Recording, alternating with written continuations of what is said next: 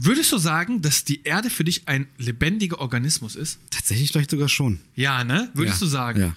Und alles, was sich in der Erde befindet, quasi ist Teil der Erde, ne? Oh, worauf willst du hinaus? Es gibt diese Theorie, dass wir Menschen das Virus sind.